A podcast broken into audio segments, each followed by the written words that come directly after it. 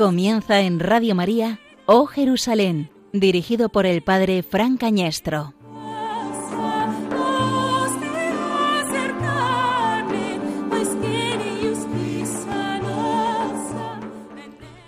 Del Evangelio según San Mateo. Cuando se acercaban a Jerusalén y llegaron a Betfagé, en el monte de los olivos, envió a dos discípulos, diciéndoles, Id a la aldea de enfrente, encontraréis enseguida una borrica atada con su pollino. Los desatáis y me los traéis. Si alguien os dice algo, contestadle que el Señor lo necesita, y los devolverá pronto. Esto ocurrió para que se cumpliese lo dicho por medio del profeta. Decida la hija de Sión, mira a tu rey que viene a ti, humilde, montado en una borrica, en un pollino, hijo de Asemila. Fueron los discípulos e hicieron lo que les había mandado Jesús. Trajeron la borrica y el pollino. Echaron encima sus mantos y Jesús se montó. La multitud alfombró el camino con sus mantos. Algunos cortaban ramas de árboles y alfombraban la calzada. Y a la gente que iba delante y detrás gritaba, Hosana al Hijo de David, bendito el que viene en nombre del Señor, Hosana en las alturas. Al entrar en Jerusalén, toda la ciudad se sobresaltó preguntando, ¿quién es ese? La multitud contestaba, es el profeta Jesús de Nazaret de Galilea.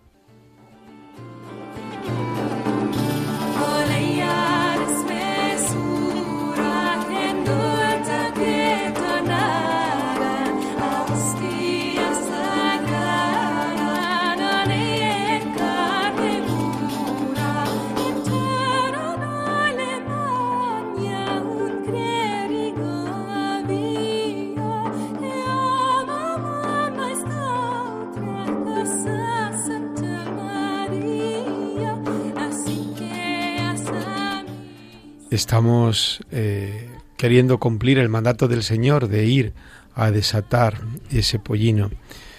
Decía un poeta español, premio Nobel, que también él quería llevar a lomos de su pollino, quería llevar eh, lo mejor de España. Nosotros queremos llevar, querer ser ese pollino o esa burra, ese borriquito eh, que lleva en su corazón o lleva en su ser a Jesús, queremos portar a Jesús.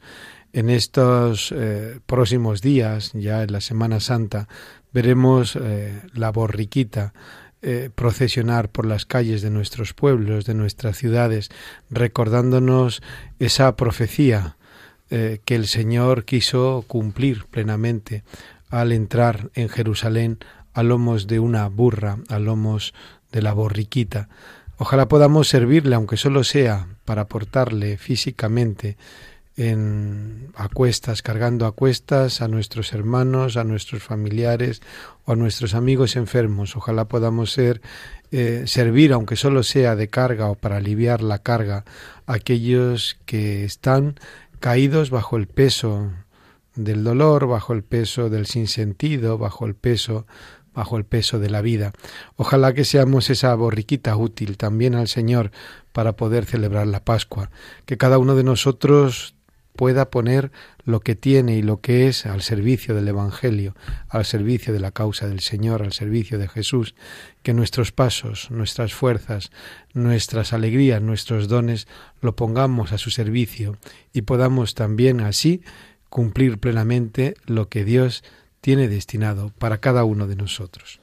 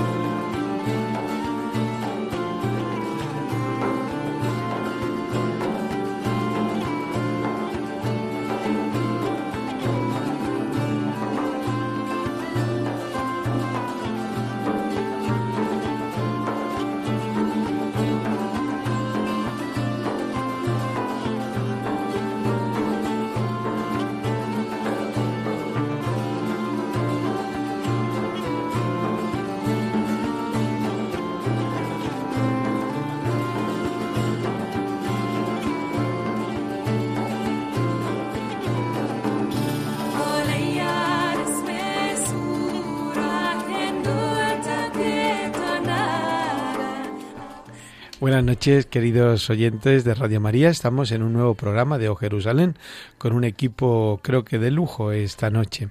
A mi izquierda, en todos los sentidos, Ángel Almendro. Ángel, buenas noches. Hoy nos hemos juntado unos pocos. Yo creo que no había tanta gente concurriendo en un programa de O Jerusalén desde hace bastante tiempo. Y, con la alegría de que esa oposición se ha aprobado. Bueno, se ha aprobado la otra etapa y quedar algún paso más todavía. Claro, claro, no se puede cantar victoria. No se puede cantar victoria, pero hay que alabar a Dios con los con lo logrado. Sí, además celebrar los logros al tiempo que vienen, aunque no sean totales. Aunque no sean totales, sí.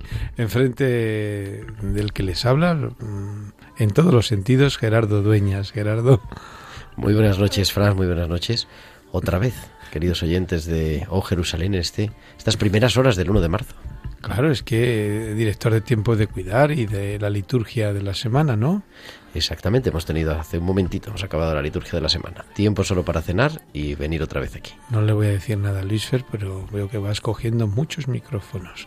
Eh, un poco también, eh, hoy nos acompaña de una manera excepcional Tomás, Tomás Silvera Martín eh, originario de La Laguna, señores, en Tenerife, las Islas Privilegiadas. Buenas noches, Tomás. Buenas noches, padre, buenas noches, chicos, y buenas noches a los oyentes. Y al otro lado de la pecera, allí rodeada de, rodeados de cascos y muchísimos botoncitos que hacen posible que nuestra voz llegue clara y nítida a los oyentes, está Patricia de África, Moreno García. Patricia.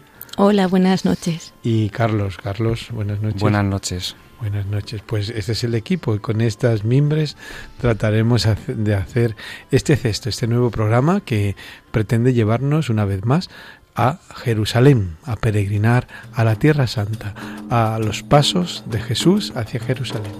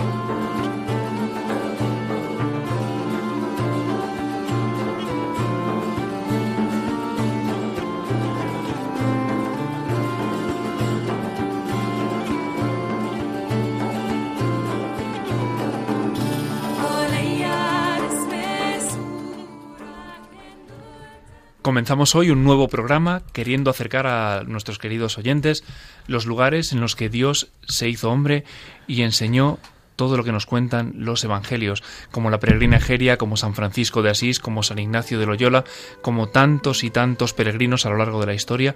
Hoy, desde aquí, desde Radio María, nos acercamos al quinto evangelio, a la Tierra Santa, una peregrinación radiofónica que comienza hoy desde Betania, desde Betfagé y hacia Jerusalén. Haciendo, comenzando, empezarnos a preparar, ya estamos en las primeras vísperas del primer domingo de Cuaresma y nos preparamos para celebrar la Semana Santa. Y hoy queremos dedicar este programa de O Jerusalén al Domingo de Ramos, a esa entrada triunfal de Jesús en Jerusalén, desde una aldea al lado de Betania que se llama Betfagé, hasta llegar atravesando el Monte de los Olivos a la ciudad santa. Pero en unos segundos vamos a tener con nosotros una invitada especial antes de empezar ese, ese recorrido, una invitada eh, en esta noche. En unos segundos estará con nosotros María José.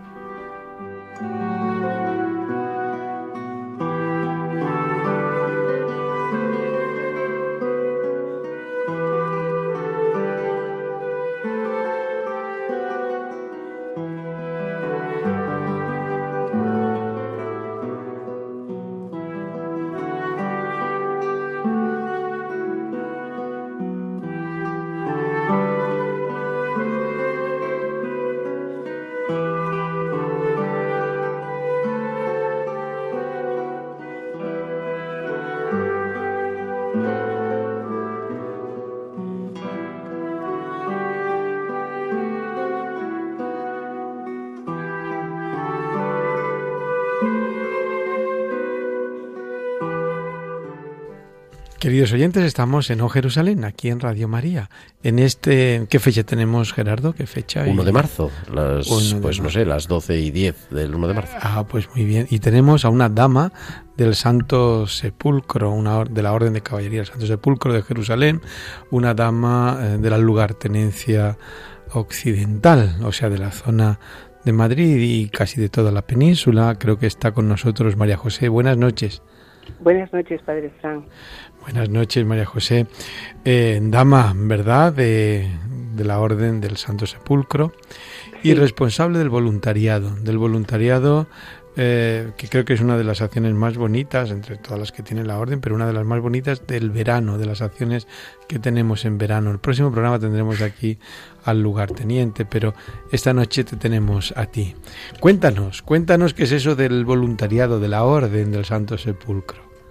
Bueno, pues en la línea de nuestra actuación y de las funciones que eh, nos tienen encomendadas, el Vaticano nos tiene encomendada, dado que la orden es una orden vaticana y pontificia y que nuestro gran maestre, aunque sea por delegación un cardenal, pero verdaderamente la cabeza de la orden es el mismo pontífice, y él nos, nos ellos nos los sumos pontífices nos van eh, recordando que nos han encomendado ser custodios de la presencia cristiana en Tierra Santa pues es nuestra nuestro deber moral y responde al compromiso de nuestra incorporación a la orden pues no solamente la oración no solamente la limosna puesto que tratamos de ayudar financieramente a la Iglesia Católica Diocesana de, de Tierra Santa sino también el ayuno. Y ese ayuno, que hoy muy bien en la lectura de, de, la, de la Eucaristía del día de hoy, eh, nos recordaba el profeta Isaías que consistía en darse uno mismo, en, en, salir de nuestra confortabilidad y hacer que la confortabilidad de las que no lo tienen en Tierra Santa pues pueda tener una realidad. Eh, básicamente el voluntariado es salir de nuestra zona de confort y ir a vivir con las condiciones que viven pues básicamente los más desfavorecidos. En concreto, María José, vamos a la casa de la, de la orden precisamente que está cedida a las hermanas del Verbo encarnado en Belén, ¿no? Bueno, nosotros hicimos, el, año pasado empezamos el proyecto voluntariado y llevamos, eh, fuimos un grupo de 13 voluntarios, íbamos a haber sido 15, pero eh, por razones de logística al final fuimos 13, 5 fueron al orfelinato de las hijas de la caridad de San Vicente de Paul, que recoge, que acoge a 70 niños eh, palestinos entre 0 y 5 años que carecen de vinculaciones familiares, puesto que son niños abandonados, y también el resto, 8, fuimos al hogar del Niño Dios del Verbo encarnado. Si, si, las hijas de la caridad tienen eh, niños pequeños de 0 a 5 en una situación de abandono, las hijas del verbo encarnado, eh, las hermanas del verbo encarnado, tienen como unos entre 35 y 46 o 47 oscilan de los niños que están ambulantes entre sus familias y el centro en el hogar del niño Dios y son niños con unas discapacidades tremendas hemos de tener en cuenta que Palestina es un lugar en donde los más desfavorecidos sufren de manera especial. ¿Por qué? Pues porque no hay recursos para ellos. Entonces, eh, estos niños discapacitados en el verbo encarnado, eh, si no fueran por las hermanas, tendrían muy pocas oportunidades de tener un futuro. ¿Para quién va destinado, María José? ¿A quién va destinado este voluntariado?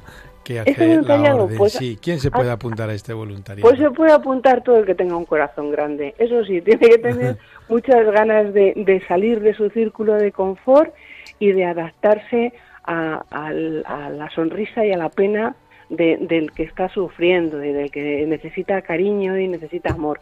Fundamentalmente lo enfocamos hacia gente joven. Gente joven, ¿de qué edad a qué edad? ¿De 16, de 18? no, no, a partir de la mayoría de edad. 18, 19 en adelante. Hasta 35. Eh, si tiene un poco más tampoco le vamos a decir que no. Eh, fundamentalmente la gente de la orden, hay, gente que viene con 40 y muchos, con, con 50, pero vamos, básicamente está pensado en la juventud, pero que aceptamos a cualquier persona que tenga un, un espíritu joven, un corazón grande y muchas ganas de eh, de, vivir una realidad que, le va a marcar, que le va a marcar de una manera mm, insondable. Hay que ser, eh, hay...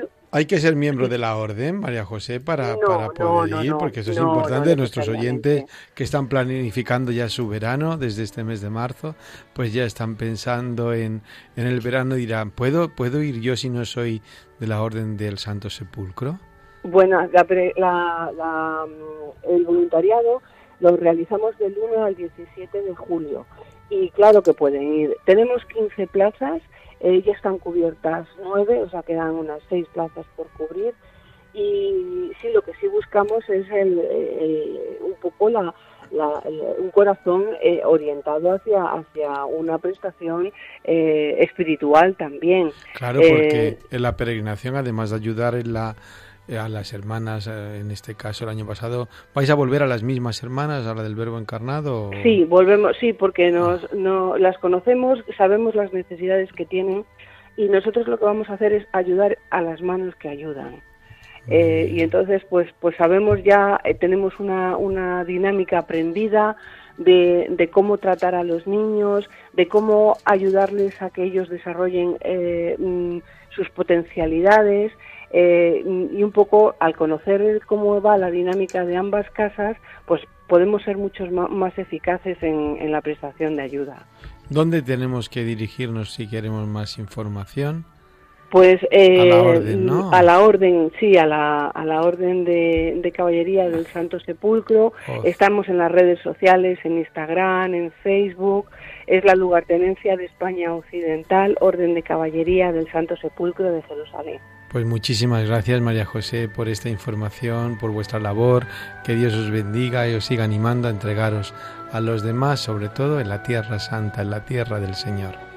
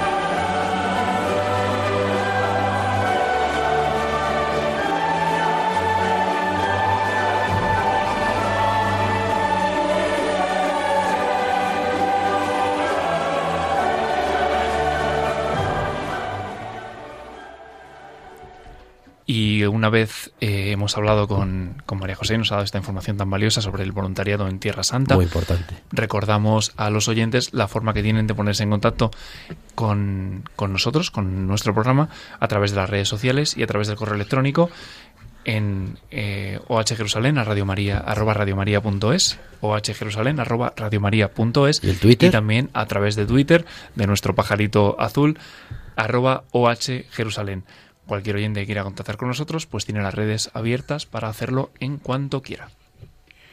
Bueno, pues estamos en O Jerusalén y aquí en Radio María, en este, en esta nueva andadura, en, en el periodo de la en el periodo de, eh, de la noche, justamente, cuando empezamos eh, despuntando el nuevo día, estamos también nosotros aquí con los oyentes de Radio de Radio María. Bueno, que hay que decir, tenemos a Tomás, que en Canarias todavía es febrero. Claro. Sí, sí, sí, que una horita 29 de antes. febrero. Una horita antes, claro, también allí, pero también allí nos escuchan, también desde allí nos oyen y también desde allí nos siguen, ¿verdad, Tomás? Sí, sí, sí que, sí que le siguen. Pues nada, Pues venga, nos vamos. manden nuestros mensajes a nuestro correo electrónico y a nuestro Twitter.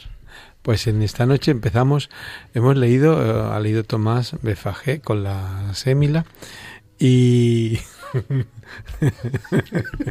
no se ría Tomás, la sémila es equivalente a la borrica, la borriquita, pero eh, usted empezó en Befagé, pero realmente donde empieza la pasión del Señor es eh, la casa de sus amigos, de Lázaro, de Marta y de María en Betania. En Betania que está frente a Betfagé. Hoy no se percibe, no se percibe. Id a la aldea de enfrente, dice. Empezó el texto, id a la aldea de enfrente. Justamente frente por frente a, Be- a Betania está Betfagé, frente a Betfagé está Betania. Jesús está en Betania. Acaba de resucitar a Lázaro. Los judíos han tomado la decisión de acabar con él. Y él eh, empieza ese camino. Nosotros, este programa es el previo, el previo a la a la Semana Santa tenemos otro, tenemos otro, pero ya es la, casi la Semana de Pasión, ¿no? Lo tendremos el, el último viernes, de, el último sábado domingo de, del mes de marzo. Del mes de marzo, ya casi en el domingo mismo de Ramos, pero hoy que nos centraremos en la Pasión, hoy queremos recorrer un poco el camino, el camino hacia Jerusalén, el camino del domingo de Ramos. Ángel, Betania, Pues como usted ha dicho, padre, y como nos cuenta la escritura, Jesús y, sus discípulos están en Betania y, y ahí es donde, donde ocurre este, este episodio que nos ha relatado eh, Tomás del Evangelio de Mateo. Id a la aldea de enfrente y encontraréis un borrico atado. Entonces eh, ya se pueden hacer una idea nuestros oyentes de que eh, Betfagé está cerquita de Betania en el camino hacia Jerusalén. Para que se hagan una idea los, los oyentes, al este de Jerusalén, más o menos a dos kilómetros, dos kilómetros y medio, está, está Betania y eh, en el camino hacia Jericó y desde allí es de donde van los discípulos a la aldea de enfrente a buscar ese, ese borrico con el que entrará Jesús en, en Jerusalén mientras es arropado por la multitud que, que lo vitorea y lo saluda a su entrada triunfal en, en Jerusalén el día del Domingo de Ramos. Los peregrinos que van ahora dirán, pero si para ir de Betania a Betfagé hay que dar una vuelta tremenda. Pero están al lado, lo que pasa que los separa ese muro que construyó el Estado de Israel y entonces ahora hay que dar una gran vuelta, pero está una cosa al lado de la otra. Y ahí se ve también, comentábamos antes a micrófono cerrado Ángel, ¿verdad?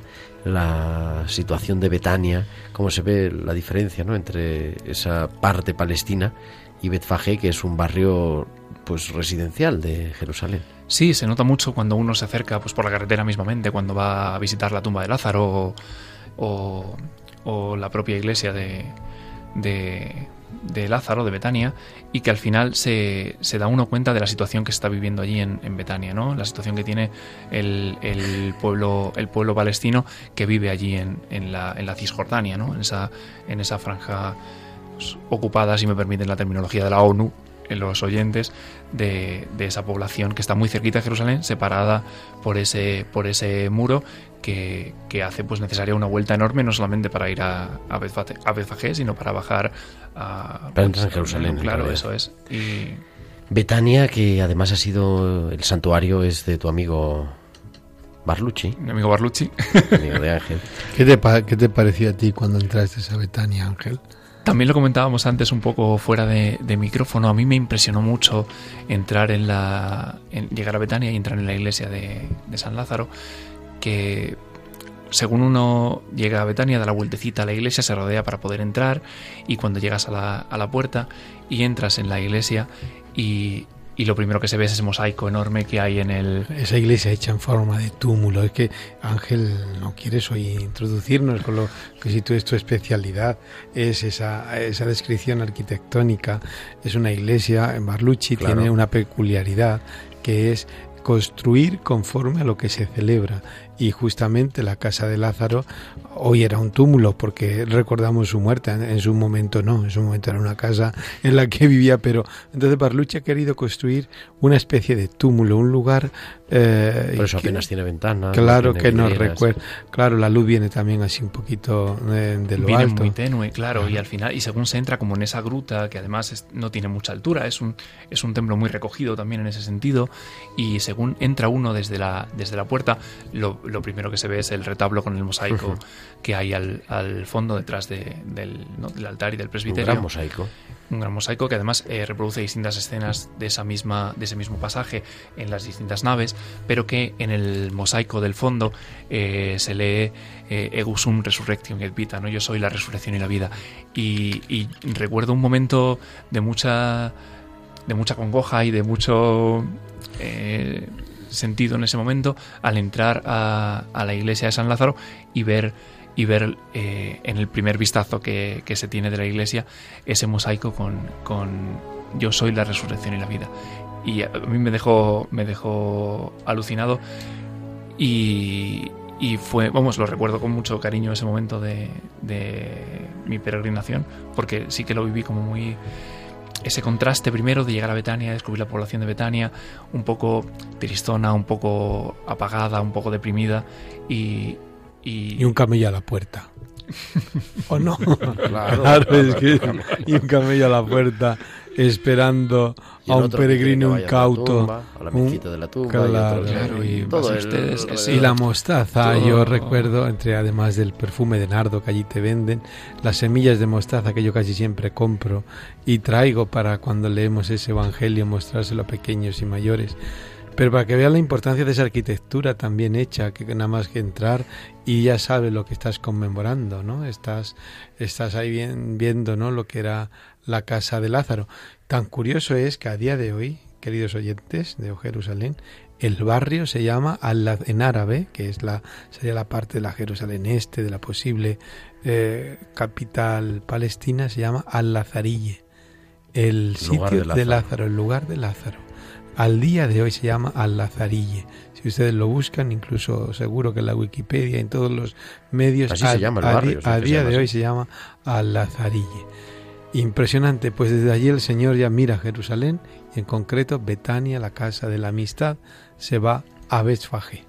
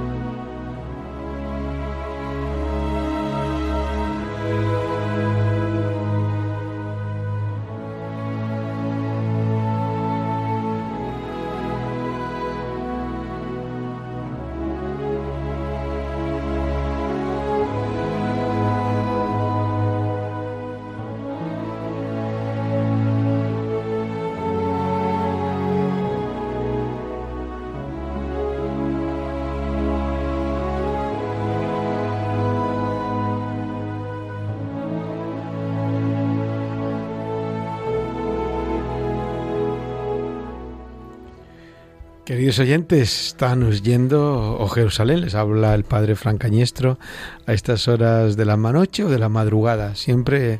Eh, es noche todavía, que es sábado. Es noche, bueno, pues sí, es sábado, eh, primeras horas del domingo. En O Jerusalén, y estamos en Befagé, la casa de los higos. Como comentábamos antes, los discípulos del Señor van a, a Betfagé a buscar esa borriquilla que habrá de montar el Señor en su entrada a Jerusalén. A la que nos dice Tomás. para que se hagan una para que se hagan una idea los oyentes, al este de Jerusalén está el Monte de los Olivos, pues la, iglesia del Dominus Flevit, la, eh, la iglesia del Paternoster, estos lugares del Monte de los Olivos, y al lado este, a la otra, a la otra ladera del Monte de los Olivos, bajando ya hacia, hacia Betania está eh, Y encontramos hoy la iglesia de, de Betfagé que la llevan los, los franciscanos. También. En Betania eh, también la llevan los franciscanos y vemos a veces cristianos árabes allí rezando. y en Betfagé también, porque en Betfagé los, los franciscanos tienen ahí unas casas para cristianos, una comunidad de unas 100 familias o así, ¿no? De otras cosas hechas con las colectas del Viernes Santo, que es por los santos lugares. ¿Qué, te llama a ti la atención, Gero, Gerardo, perdón, de...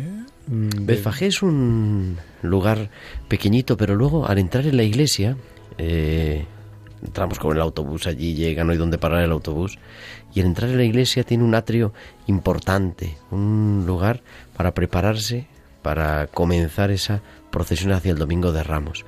Y es pues muy bonito. además es una especie, también tienen los franciscanos una especie de casa de retiro un poquito más arriba, en la que pueden acoger algunos peregrinos que vayan también de retiro unos días. La iglesia es una iglesia sencilla, que ahora nos va a explicar Ángel, de una sola nave, pero a la parte trasera, y todos los, nuestros oyentes que vayan a peregrinar ahora en estas fechas o este verano a la Tierra Santa, en la parte trasera de la iglesia es donde encontramos una reja y en la que se ve esa comunidad que decíamos de casas que ha construido la custodia franciscana con las aportaciones de, la colecta de los santos lugares del Viernes Santo para cristianos de la Tierra Santa que viven ahí y ahí trabajan. Y un poquito más adelante hay un antiguo cementerio eh, del siglo I, un antiguo cementerio judío, en el que encontramos, y es muy importante, una tumba del siglo I que nos ayuda a entender cómo era la tumba de Jesús. No es ahí la tumba de Jesús, la tumba de Jesús está en el Santo Sepulcro, pero es una tumba de esa época también con una entrada, con una especie de lugar donde estaban los, los, los lienzos y después la cámara funeraria al fondo y, y está incluso allí la piedra con la que se tapaba la, la entrada de la tumba. Y hoy estamos peregrinando por estos lugares, diríamos de un segundo o tercer orden, ¿no? Empezamos en Betania, no ocurren grandes cosas, sí en Betania, pero no en Betfagé, una borriquilla como una cosa sin importancia, o una cémila, en palabras de Tomás, repito, por tercera vez hoy. Eh, pero, y la vemos allí, nada más entrar en esa pequeña nave, vemos el, la borriquita, Jesús sobre la borriquita y las palmas, eh, para saber dónde estamos. Bueno, y los restos de una, iglesia antigua. Sí, aquella piedra, pero aquella piedra decorada por los cruzados que nos dicen ya también cómo desde la Edad Media se veneraba aquel lugar, aquel lugar. Y desde ese lugar secundario que podemos decir que es Befagé, se sube hasta el monte de los olivos, se sube hasta aquella visión maravillosa de toda la ciudad vieja, de la ciudad santa, de lo que sería el templo y se empieza eh, a descender. Se, em-, digo, Betfagé, es, es cierto que la Sagrada Escritura es un lugar importante, pero sin embargo para los cristianos de la Tierra Santa de hoy es un lugar muy importante, porque quizá la manifestación más multitudinaria es la del Domingo de Ramos, presidido por el patriarca, ahora por el administrador apostólico, caminando, iniciando haciendo esa procesión. Batista Pizzabala, que le hemos dicho de, con miles de personas. Sí, sí, sí, sí, sí, andando. Suben, ¿verdad? Con palmas, miles de personas. palmas y ramos. Los cristianos estamos en la zona árabe de la ciudad. Eh, bueno, pues suben hasta el Monte de los Olivos y del Monte de los Olivos empieza el descenso no por no por el Dominus Flevis, no es paralelo al Dominus Flevis. Van bajando al lado. Claro, y y tenemos aquí otro santuario precioso, Dominus Flevit. donde, donde el Señor, donde el Señor Lloró. donde el Señor lloró. Al acercarse el Señor a Jerusalén y ver la ciudad, lloró por ella, y dijo, Ojalá en este día conocieras también tú el mensaje de paz, pero está oculto y no puedes verlo. Es impresionante el, el carácter profético tremendo que tienen las palabras del Señor sobre Jerusalén, desde la ladera del Monte de los Olivos, donde el Señor lloró, donde ahora mismo la iglesia de, de Barlucci tiene como retablo la vista de Jerusalén, que, que vio el Señor al bajar desde la otra ladera del Monte de los Olivos hacia la ciudad santa. Y si ustedes se imaginan la iglesia de Barlucci, cojan una lágrima, así como si fuese, y la sujetan por arriba, y así en esa forma de lágrima está construida esta iglesia. Si la de Betania tiene forma de túmulo, la del Dominus Flevi, recordando las lágrimas de nuestro Señor, tiene forma de lágrima, con ese retablo precioso. ¿Y cómo es ese retablo? Porque nuestros oyentes es que es un retablo real, Claro, lo ha dicho, la ciudad santa. pero no es un dibujo, es lo que quiero decir. Ah, No, claro, es que es cristal. Lo que tiene, lo que tiene por retablo la, la iglesia del Dominus Flevit es, es un, una un ventanal, un ventanal enorme desde el cual se ve la ciudad de Jerusalén, toda la muralla y el, por la, puerta del templo. Esa sería la puerta por la que la puerta que se ve desde ahí sería la puerta que se llama la puerta, La puerta del dorada. Mesías, la puerta dorada, por la que entraría Jesús también, ¿no? En ese domingo de Ramos hasta el templo, en esa, esa entrada que le costó también esa sentencia de muerte, posiblemente. y que es probablemente una de las vistas más reconocibles de Jerusalén. Probablemente cualquier persona que tenga en su cabeza pues cualquier postal, una imagen sobre Jerusalén, tiene la vista desde, desde Dominus Flevit, desde el Monte de los Olivos, desde el este de Jerusalén, mirando hacia, hacia el muro de hacia la esplanada del templo y la mezquita de la roca y Yo he visto en muchas parroquias ese, ese póster desgastado, ya antiguo, con un cierto sabor a, ¿Verdad? eh, comido por el sol, con esa vista que se hace justamente desde ahí, desde donde ahora los grupos se hacen esas fotos y las personas también, ¿no? Sí Eh, y eh, vemos ahí también el, el cementerio el cementerio judío de Jerusalén Judeo-cristiano. que no Ay, judío, perdón, sí. Sí. El valle de Josafat. que no tiene Eh, ninguna eh, similitud con lo que explicaba antes eh, Gerardo de ese túmulo tiene excavado en la roca que tenemos todos en mente de tiempos del Señor y que hoy por hoy pues lógicamente ya no ya no es Y además, ese cementerio judío que va aumentando. Cada vez que llega uno a Jerusalén, mide tres metros más el cementerio. Claro, todo el mundo quiere ser enterrado ahí porque dice la escritura que los que estén ahí enterrados serán los primeros en resucitar. primero. Entonces se vende tierra de ese, de ese valle en Estados Unidos y en muchos lugares del mundo porque los judíos quieren ser enterrados ahí. lo más cerca posible más- claro, claro. Y bueno, pero por ahí también pasó nuestro Señor. Ahí debajo de- del valle de Josafat también hay un cementerio cristiano pequeñito que también hay que verlo justo a la, a la otra gran iglesia que está allí así que es importante por la que vamos a pasar ahora. Tras esta, esta pausa musical vamos a, a ver la última o una de las penúltimas iglesias que encontramos antes de la entrada a Jerusalén.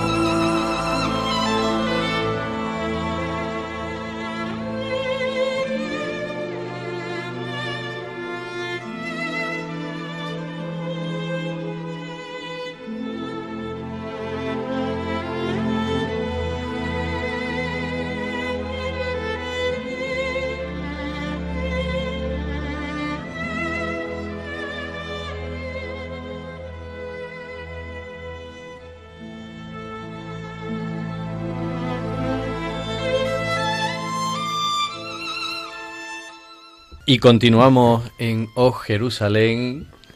En Radio María esta noche. De radio, de sábado a domingo. Y, ahora seguimos vamos hasta. bajando la ladera del Monte de los Olivos hasta eh, Getsemaní, hasta el huerto de los Olivos propiamente dicho, hasta donde está hoy la, la Basílica de las Naciones. Es con aquellos olivos centenarios, no, milenarios. Milenarios, bimilenarios. Milenarios, bimilenarios. Eh, certificado así por la Universidad de la Hebrea, ¿no? La Universidad de, hebreos de Jerusalén. de Jerusalén. Y en ese, en ese huerto, dentro del monte, siempre hay que distinguir el monte de los olivos, la parte grande, está Getsemaní. Getsemaní significa la prensa de aceite. Ahí hay tres lugares que vamos a casi eh, a decir así brevemente. Eh, la gruta del prendimiento, el huerto propiamente de los olivos y la piedra de Getsemaní, la hoy Basílica de Getsemaní o Basílica de las Naciones. que al igual que la iglesia de Dominus Flevit o al igual que otras tantas, pues es una iglesia, una basílica en este caso, de, de Antonio Barlucci, hecha en, en torno a los años 20 más o menos del, del siglo XX y que se llama de las Naciones porque para su construcción se financió con fondos aportados por eh, distintos, distintos países, España entre otros, que aportó un- una, una porción, un capital para la construcción de la Basílica de las Naciones. Y es pues una basílica en toda regla, en todos los sentidos. Una basílica. Una planta basilical tradicional naves. con tres naves, desarrollo longitudinal y al fondo en el presbiterio encontramos la roca. de la agonía del Señor, esa que está tallada por miles de peregrinos a lo largo de la historia que se han querido llevar una parte de ese recuerdo de Gesemani, pero entraremos en detalle, en toda la profundidad en nuestro próximo programa, que es el día 28, la noche del 28 al 29 de marzo. de marzo, Dios mediante, que estaremos aquí con todos los oyentes de Jerusalén. Hoy recordar esos tres lugares impresionantes. Si vayan ustedes ahora en Semana Santa, verán esa luna llena, porque la Semana Santa siempre es la primera luna llena de la primavera, y ver la luna llena que también el Señor contempló en la Pascua, en la Pascua desde ese lugar desde el que Él oró y desde aquel lugar en el que fue prendido y fue llevado a la casa de Caifás, a la casa de Caifás.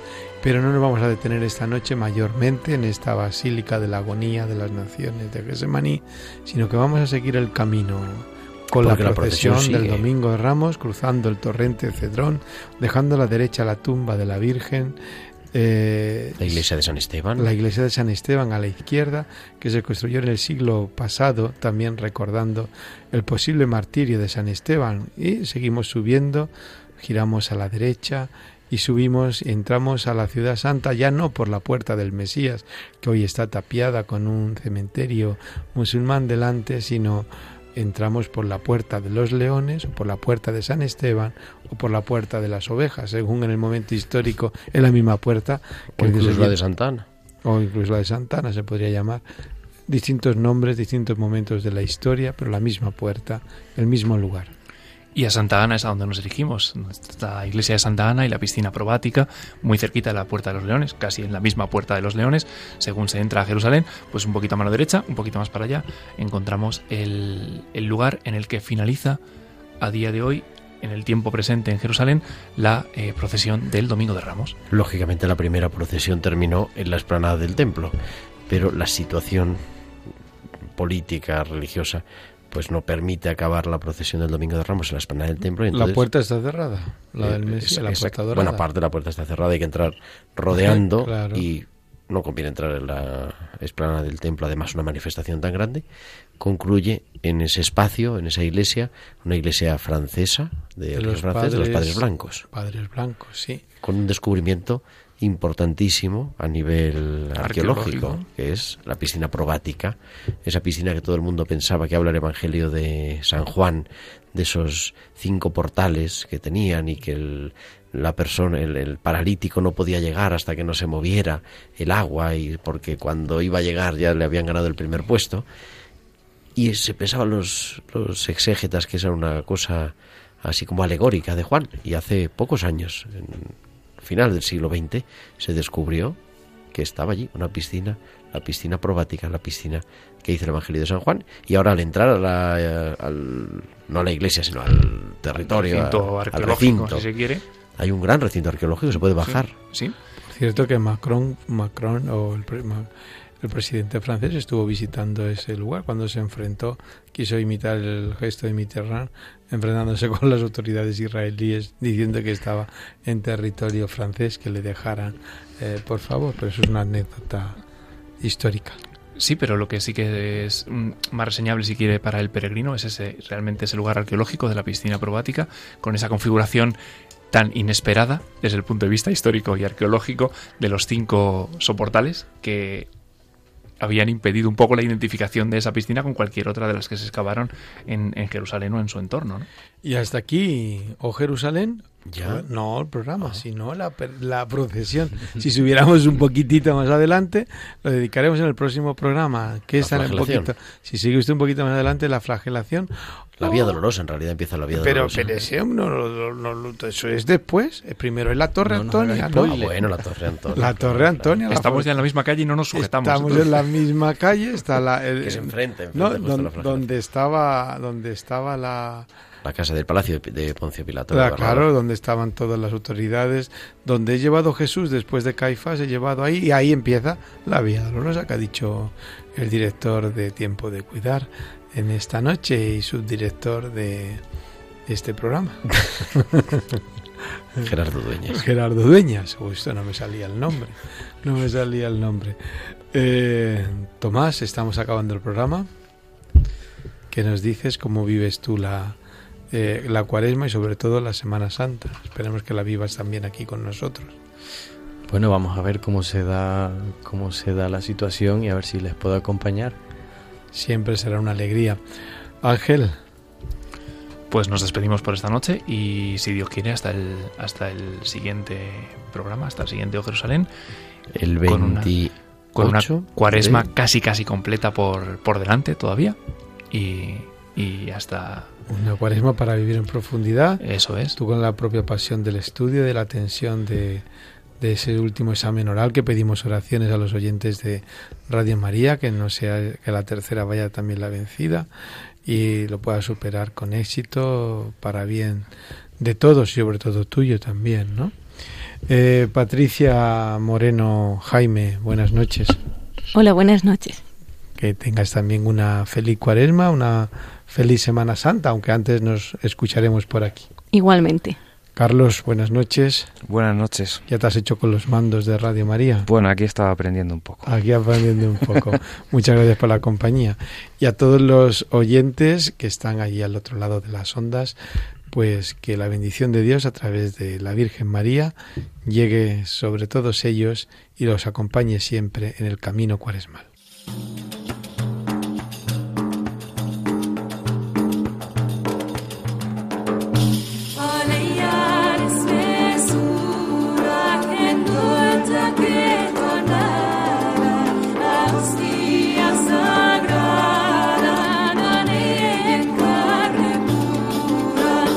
Así finaliza Oh Jerusalén, dirigido por el padre Fran Cañestro.